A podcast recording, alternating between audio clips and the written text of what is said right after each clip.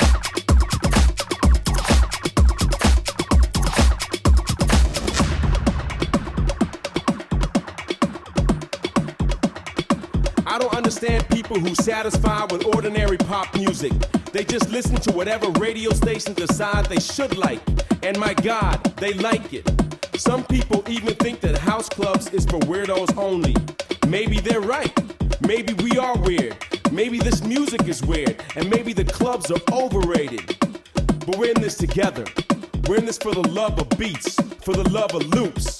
It's all about the house music and always has been.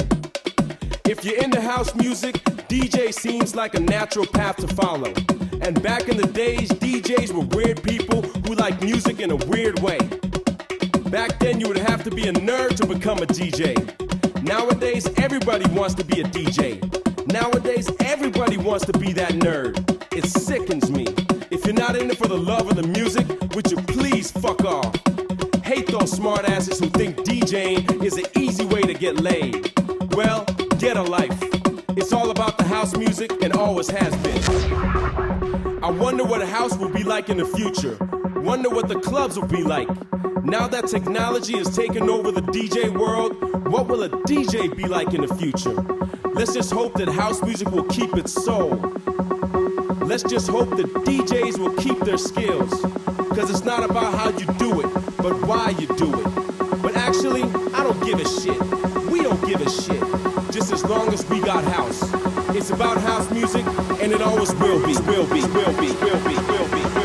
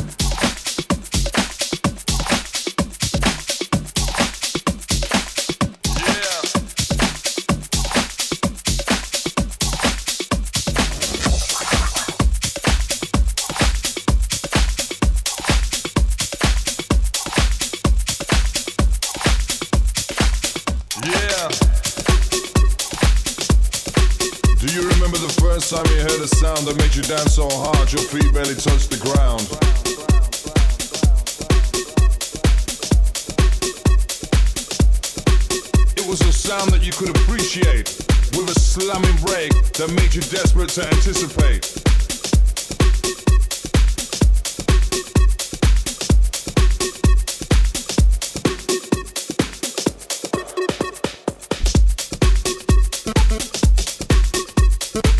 Now we're back with a vibe to rock you, shock you, and unlock you from your part.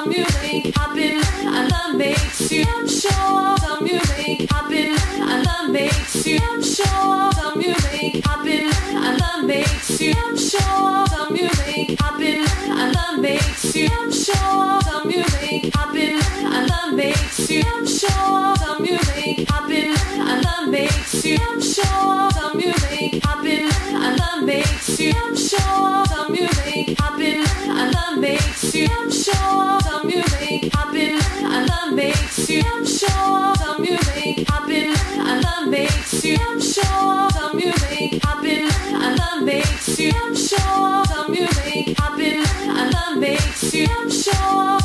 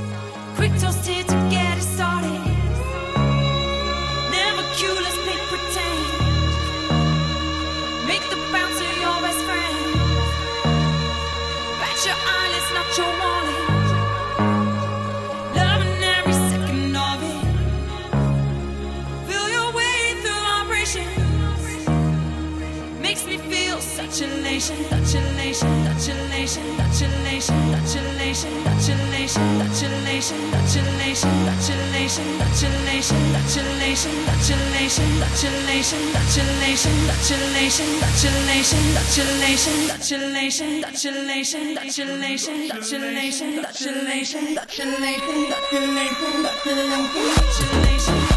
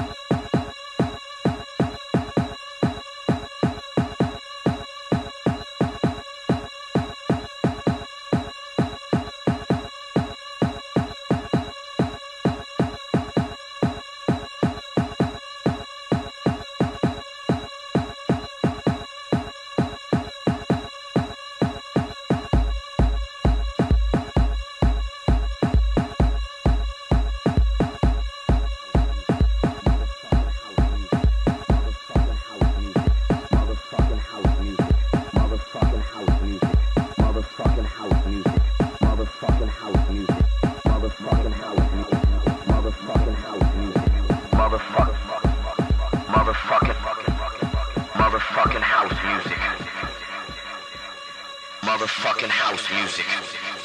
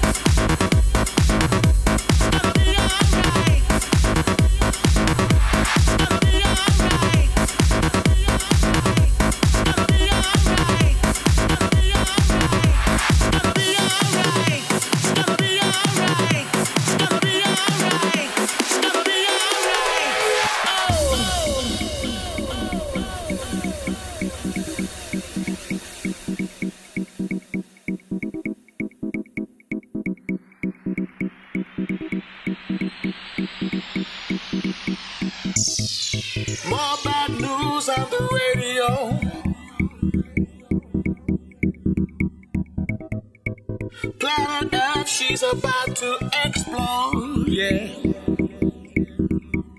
The stars of last that shine today, they have all been blown away together.